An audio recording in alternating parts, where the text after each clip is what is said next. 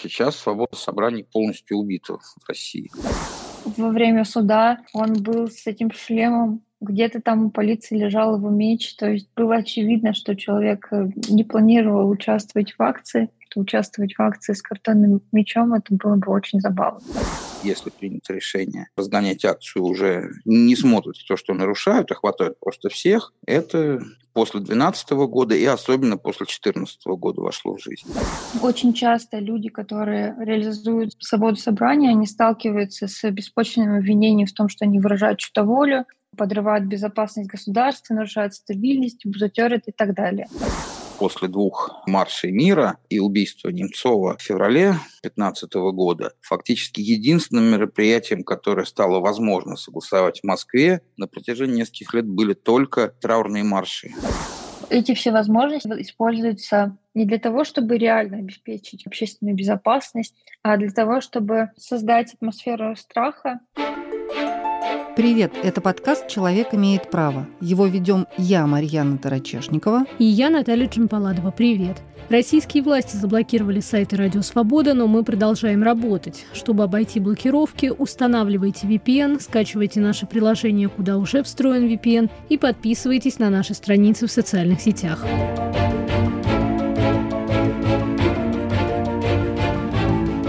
Вышли с наших небольших зимних каникул, и сегодня четвертый эпизод подкаста, приуроченный к 30-летию Конституции России, которой 30 лет исполнилось теперь уже в прошлом году. Этот выпуск посвящен 31-й статье Конституции, которая гарантирует право собираться мирно, без оружия, проводить собрания, митинги и демонстрации, шествия и пикетирование – и сегодня будем разбираться в том, как в современной России соблюдается это право, спойлер, никак, как повлияли на свободу собраний протесты 2011-2012 годов, одни из самых массовых в современной России, и почему, несмотря на окончание пандемии, в стране до сих пор действуют ковидные ограничения на проведение уличных акций. И помогут нам в этом юрист проекта УВД-инфо Мария Немова и правозащитник Сергей Давидис.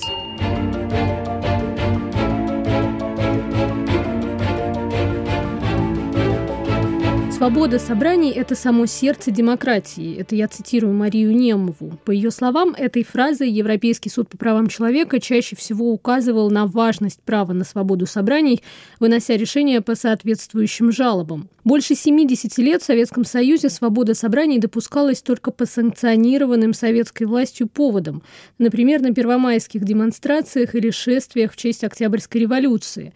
И только в конце 1980-х годов, сначала в столице, столицах союзных республик, а потом уже и в Москве стало возможно выходить на улицы с протестными требованиями без риска попасть в тюрьму. В Москве первая стихийная демонстрация, никак не согласованная с советской властью, прошла 19 марта 1989 года. Это была акция сторонников Бориса Ельцина. Мы подробно рассказывали о ней и в целом о свободе собраний в разные периоды российской истории в нашей серии подкастов под названием «Мирное и без оружия». Принятая 12 декабря 1993 года Конституция России закрепила право граждан на мирные собрания, и некоторое время россияне этим правом пользовались без особых ограничений со стороны властей. Ну, бывало и тогда всякому. В 93 году не все не всегда могли выходить. И в Чечне, когда там велись боевые действия по так называемому восстановлению конституционного порядка тоже, очевидно, никакой свободы собрания не было. Были всякие региональные флуктуации, но в общем и целом, конечно, свобода собрания имела место. Другое дело, что действительно она не была регламентирована надлежащим образом. Закон о публичных мероприятиях был принят только в начале нулевых. До этого действовало измененное, уточненное советское законодательство, которое, конечно, не предполагало полноценных институциональных гарантий права на свободу собраний. Но поскольку у государства не было ясной воли на подавление этой свободы, поскольку государство не было таким консолидированным и столь высоко ставящим себя над обществом, как, каким оно стало потом, оно не пользовалось тем, что такого рода регламентации нет или почти не пользовалось. И, в общем, не ограничивало значимым образом свободу собраний обычно. С приходом к власти Владимира Путина свободу собраний в России начали постепенно ограничивать. Это происходило постепенно. Но нельзя сказать, что Путин пришел, тут же ее ограничил. Наоборот, в первые годы его правления был принят закон о митингах, шествиях и демонстрациях, который содержал сколько-нибудь конкретное описание уведомительного характера, взаимные обязательства органов власти и инициаторов, организаторов публичного мероприятия в связи с реализацией права на свободу собраний гарантии, более или менее конкретные. Разумеется, их было недостаточно, закон был отнюдь несовершенен, но, тем не менее, по сравнению с тем законодательством, которое было до того, это скорее был шаг вперед. Другое дело, что эти дыры, которые в законе были, например, возможность предложения со стороны органа исполнительной власти изменить время или место, было указано в законе, а процедура согласования не была указана. Если в начале действия закона в начале путинского управления, эти нормы понимались широко и скорее в пользу свободы собраний, то чем дальше, тем больше они стали пониматься ограничительно. С середины нулевых годов все больше общество сталкивалось с ограничениями права на свободу собраний. В рамках того же законодательства, то есть это не было каким-то резким разворотом, а все тяжелее было получить согласование. Все больше была вероятность того, что на публичном мероприятии граждане подвергнутся задержанию. Все более неуместные предложения об изменении места и времени все чаще делали органы исполнительной власти это все постепенно размывало возможность реализации права на свободу собраний. Ну и, естественно, суды тоже все больше уходили от правосудных решений в случае оспаривания необоснованного отказа в проведении публичного мероприятия или выносили все чаще необоснованные решения о наказании лиц, обвиняющихся в нарушении порядка проведения или организации этих публичных мероприятий. И кроме того, как добавляет Мария Немова, Конституция России позволяет ограничивать право на свободу собрания. Свобода собраний – это так называемое относительное право. То есть это право, которое может быть ограничено, и в Конституции указаны цели, ради которых эта свобода может быть ограничена. Чаще всего говорят о общественном порядке и общественной безопасности. И, к сожалению, вот этот баланс между правом собираться мирно без оружия и общественным порядком и общественной безопасностью очень часто не соблюдается. И Конституционный суд также преимущественно высказывался в пользу общественного порядка и общественной безопасности. Сейчас, к сожалению, очень часто люди, которые реализуют свободу собрания, они сталкиваются с беспочвенным обвинением в том, что они выражают чью-то волю, подрывают безопасность государства, нарушают стабильность, бузатерят и так далее. Уважаемые граждане, просьба разойтись, не мешать проходу другим гражданам. Ваша акция не согласована с органами государственной власти. Власть должна придерживаться принципа презумпции в пользу проведения собраний, потому что провести собрание никому не помешав невозможно, а погулять там, чуть в стороне или пройти каким-то образом чуть в стороне, возможно. Понятно, что неразумно и необоснованно требовать реализации права на свободу собраний на железнодорожных путях и много где еще. Но тут надо находить здравый баланс.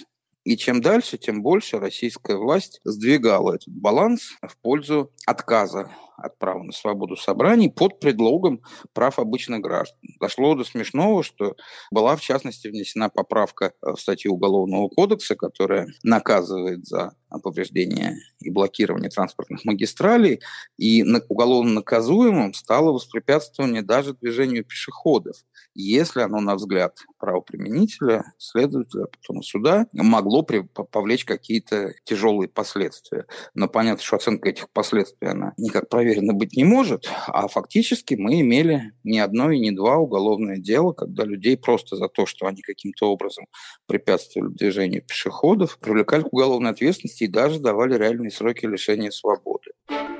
Вы слушаете подкаст «Человек имеет право». Продолжим после короткого объявления. Самые интересные дискуссии из соцсетей. Подкаст «Цитаты свободы».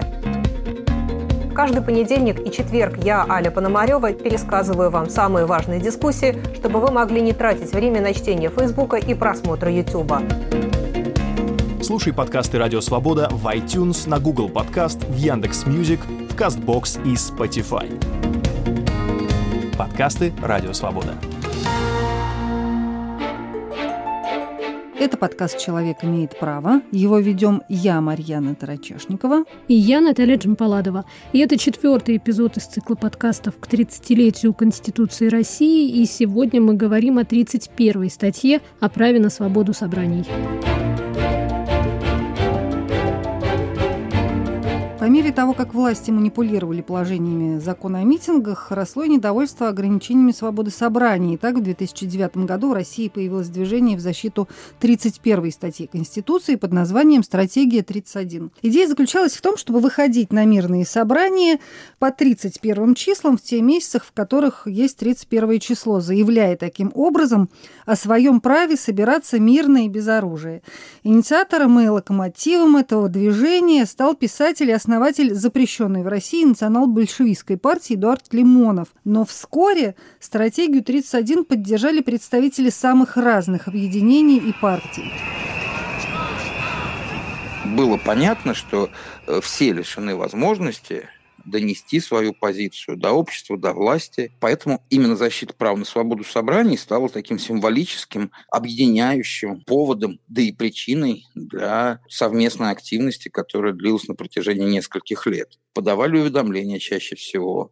Бывало, что эти уведомления согласовывались, мероприятия проходили бывало и чаще бывало, что не согласовывались, и граждане сталкивались с явно незаконным применением силы, разгоном силовым этих мирных собраний и преследованием их и наказанием тогда, конечно, было исключительно жалким по нынешним меркам. Там штраф, по-моему, тысяча рублей или полторы тысячи рублей. И только в случае, если меняли, а это случалось нечасто, неподчинение законным требованиям сотрудника полиции, мог случиться арест до 10 суток, но это было экзотикой, и все-таки само количество административных преследований такого рода там исчислялось сначала десятками, потом сотнями в год, не более того.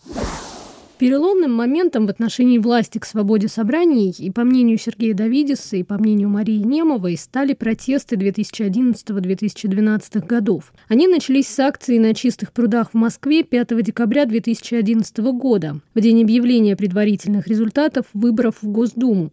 Тогда в результате массовых фальсификаций победила «Единая Россия», и тогда же появился мем про 146% голосов. Акция на чистых прудах собрала рекордное для того времени количество участников. По разным оценкам их было от 2 до 10 тысяч, а более 300 человек задержала полиция. Протестные мероприятия продолжались всю зиму 2012 года по всей России, преимущественно без серьезных столкновений с полицией.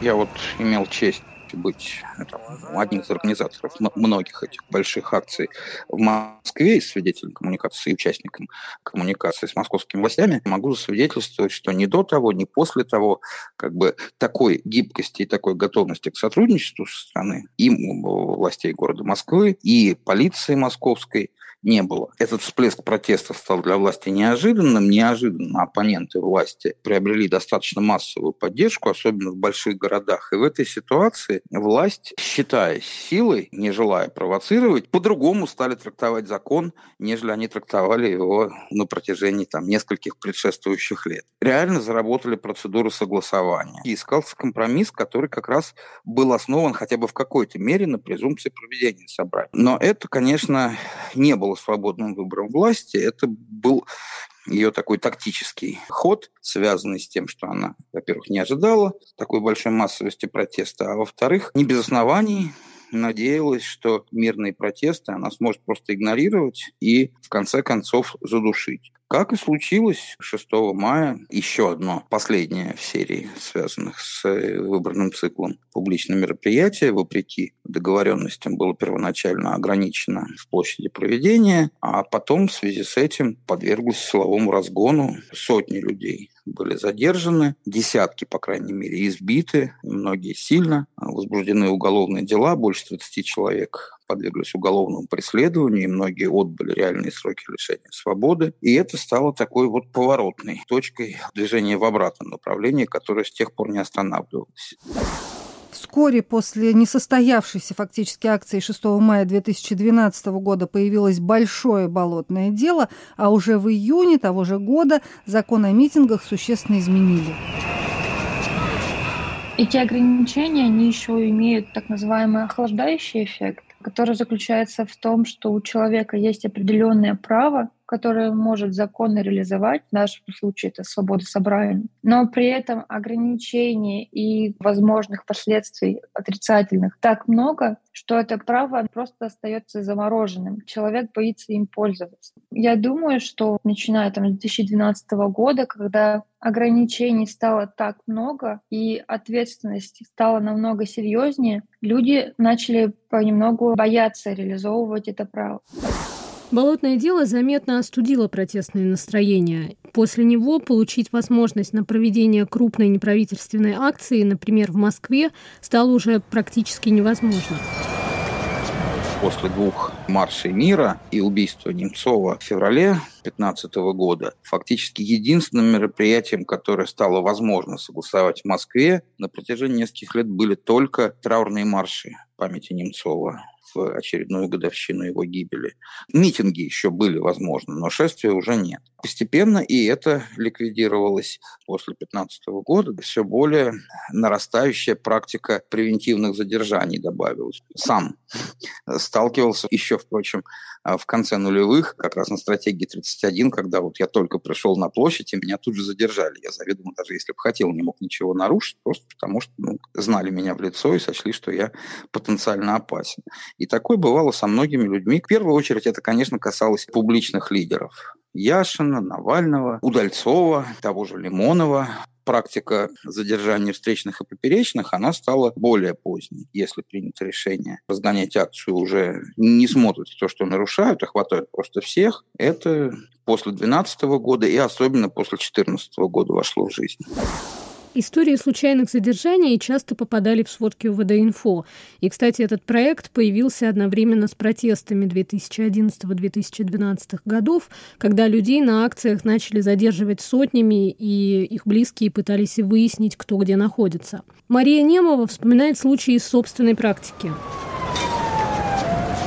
человек э, участвовал в тренировке по исторической реконструкции. Вышел с тренировки, у него был с собой какой-то меч пластиковый, шлем, доспехи и так далее. Ждал такси. Это совпало с тем, что в районе Казанской площади проводились э, в это время публичные акции. Этого человека задержали как участника этой публичной акции, хотя э, он в ней не участвовал. Его задержали, оставили на ночь в полиции. Во время суда он был с этим шлемом. Где-то там у полиции лежал его меч. То есть было очевидно, что человек э, не планировал участвовать в акции, просто занимался какими-то своими делами, потому что участвовать в акции с картонным мечом это было бы очень забавно. Но, к сожалению, такие абсурдные истории, они влекут все равно какое-то ограничение прав определенного человека. И конкретно в случае с этим молодым человеком больше суток он провел в отделе полиции, затем он был доставлен в суд, и он даже был потом оштрафован на 20 тысяч рублей. Все это те истории, которые могут происходить в правовом демократическом государстве. Еще один заметный всплеск протестной активности в России пришелся на 2017-2018 годы и начался, когда команда Алексея Навального опубликовала фильм расследования «Он вам не Димон». В этом фильме разоблачалась коррупционная схема, созданная тогдашним премьер-министром Дмитрием Медведевым. Вскоре после обнародования расследования в десятках городов России прошли стихийные митинги. По данным проекта ОВД-Инфо, 26 марта на акции протеста вышли до 90 тысяч человек по всей стране. Почти 2 тысячи человек тогда задержали, причем больше половины из них в Москве. Затем прошло еще несколько крупных антикоррупционных протестов, инициированных сторонниками Алексея Навального. И эти акции, как правило, власти разгоняли, а их участников задерживали. Примерно в те же годы в крупных городах России и в первую очередь в Москве начали устанавливать камеры наружного видеонаблюдения с системой распознавания лиц, что очень помогло властям бороться с протестной активностью.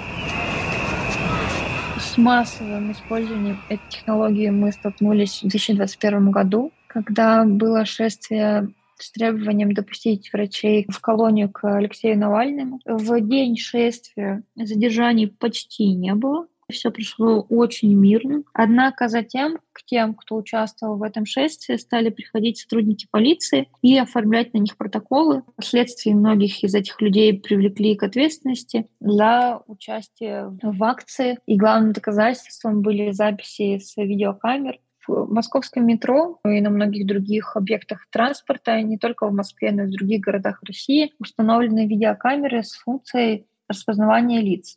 Но именно в московском метро в прошлом году было задержано более 140 человек превентивно с помощью системы распознавания лиц. Такие задержания они были связаны с тем, что в этот день был какой-то государственный праздник, либо же в этот день происходили какие-то очень важные события, которые могли вызвать общественное недовольство. В эти дни людей задерживали в метро превентивно. Как правило, это были те люди, которые раньше участвовали в каких-то публичных мероприятиях, проявляли свою протестную активность. Иногда этих людей не было составлено никакого протокола до этого, но они действительно участвовали. Например, мне рассказывал один из задержанных, что он участвовал в митинге против э, вторжения России в Украину. Его не задерживали во время этого митинга и после него непосредственно. Но потом, когда его задержали по камерам в метро, сотрудники полиции показали ему видеозапись, где он участвует в этом митинге. Также задерживали иногда тех, кто не участвовал непосредственно в акциях протеста, но проявлял какую-то протестную активность. Например, был волонтером в штабе Любови Соболь. И эти истории об использовании камеры, они иногда даже леденят душу, потому что после задержания некоторым людям показывают, каким образом отслеживали траекторию их движения, показывают им распечатки с камер, во что они были одеты, в какое время, когда они куда заходили. Это говорит о том, что масштабы слежки очень большие, и возможности для слежки с помощью технологии распознавания лиц, они тоже очень большие. Эти все возможности, они используются не для того, чтобы реально обеспечить какую-то общественную безопасность, а для того, чтобы создать атмосферу страха и ограничить возможность проведения собраний и высказывания мнений в целом. К 2020 году, по словам Сергея Давидиса, от права на свободу собраний в России практически ничего не осталось. После 2012 года была запущена прям большая череда изменений законодательства. Это были и изменения самого закона о митингах, которые ввели ограничения на личности организаторов, лицам, которые привлекались ранее к ответственности.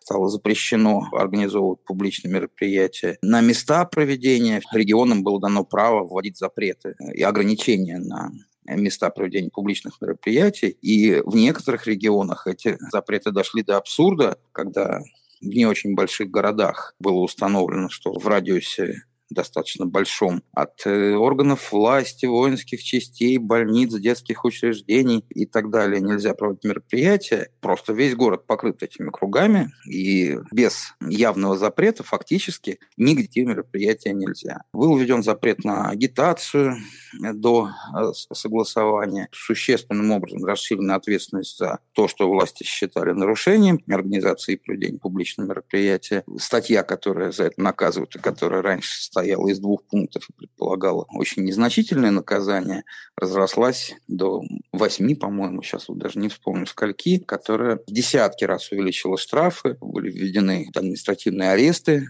за нарушение порядка проведения организации публичного мероприятия. Постепенно организаторами стали считаться не только те, кто действительно организует публичные мероприятия, а те, кто хоть каким-то образом публично упоминает о несогласованном публичном мероприятии, которое запланировано и организуется кем-то еще. Сам я в 2021 году 10 суток провел э, в спецприемнике, просто заретвит сообщение о планирующейся акции в поддержку Навального. Стали требовать согласования одиночные пикеты с применением сборно-разборных конструкций, то есть любые кубы, сборы подписей, предполагающие там наличие столика, и любая акция, в которой участвуют несколько одиночно пикетирующих людей, могла решением суда быть объявлена объединенным общим замыслом и рассматриваться как несогласованное публичное мероприятие, не одиночное. Даже уличных музыкантов и других людей, которые каким-то образом создавали вокруг себя толпу, в Москве, например, привлекали к ответственности просто потому, что власть боялась и боится скопления народу. То есть постепенно, в период с 12 и до начала пандемии, право на свободу собраний, конечно, уже в значительной степени выхолостилось. Большие публичные акции стали практически невозможны но и небольшие локальные протестные акции стали очень затруднительны и рискованны. К этому следует добавить, и в закон была введена гражданская ответственность организаторов за последствия действий участников акции, что, конечно, незаконно, если такие действия не охватывались умыслом организаторов, они не имели возможности предотвратить их, тем не менее это было предусмотрено законом. И практика показала, что даже вне рамок э, этой нормы, тем лицам, которые были произвольно объявлены организаторами согласованных мероприятий во многих городах России, особенно вот с массовыми акциями Навального это связано, которые согласования уже не получали, но тем не менее проводились, выставлялись счета за работу подразделений полиции, Национальной гвардии, на этих мероприятиях намного, не только сотни тысяч, но и миллионов рублей. И это в значительной степени было гораздо более суровым наказанием, чем 10 или 20 суток ареста, который человек в конце концов отбывает и выходит. А там, если на него возлагают обязанность заплатить миллион рублей, которых у него нет, это существенно большей степени ограничивает его права. Но вот вся совокупность этих действий, перечислять которые, наверное, можно было бы минут 40. То есть там было очень много разнообразных мер, крупных, мелких, которые были направлены на ограничение свободы собрания, уголовная статья 212.1, которая наказывала за неоднократное нарушение больше трех раз. Четвертый раз мог стать основанием для привлечения к уголовной ответственности и становился, и там, дело Ильдара Дадина и многих других были совершенно вопиюще противоправными, но люди получали, отбывали реальные сроки лишения свободы.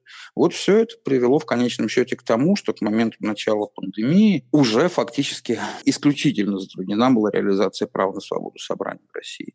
А пандемия поставила на этом точку окончательно. И, по сути, с началом пандемии ковида власти получили социально одобряемое основание запретить массовые мероприятия.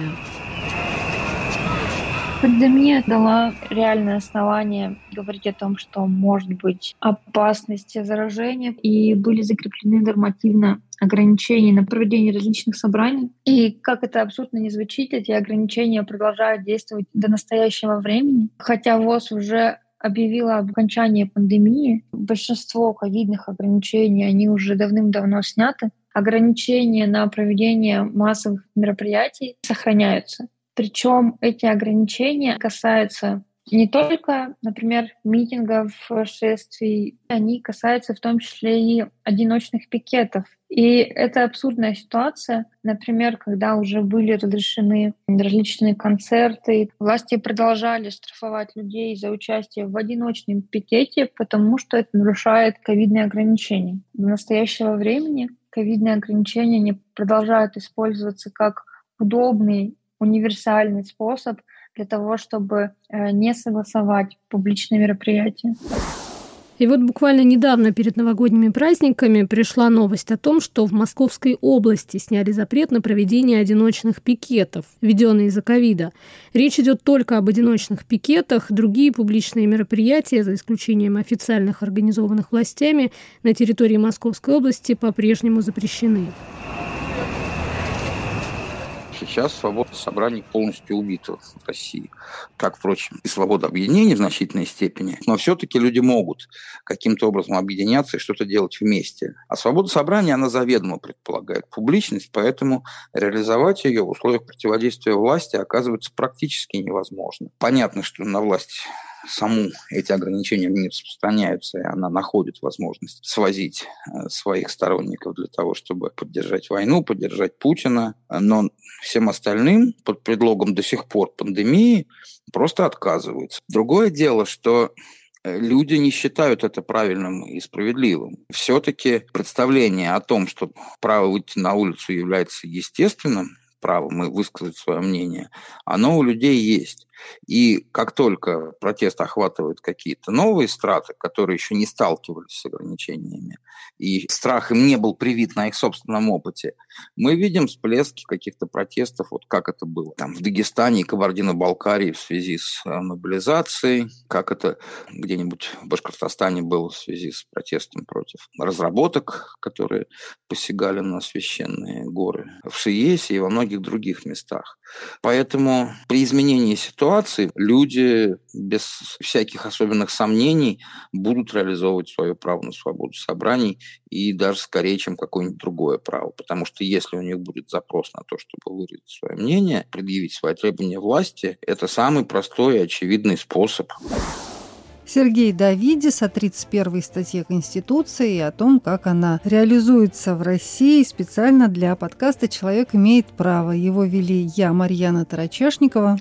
И я, Наталья Джампаладова. Наш подкаст можно слушать на основных подкастовых платформах. Это Apple подкасты, Google подкасты, Яндекс Музыка, Castbox, YouTube, а также на сайте Радио Свобода. Слушайте нас, подписывайтесь, ставьте лайки и сердечки.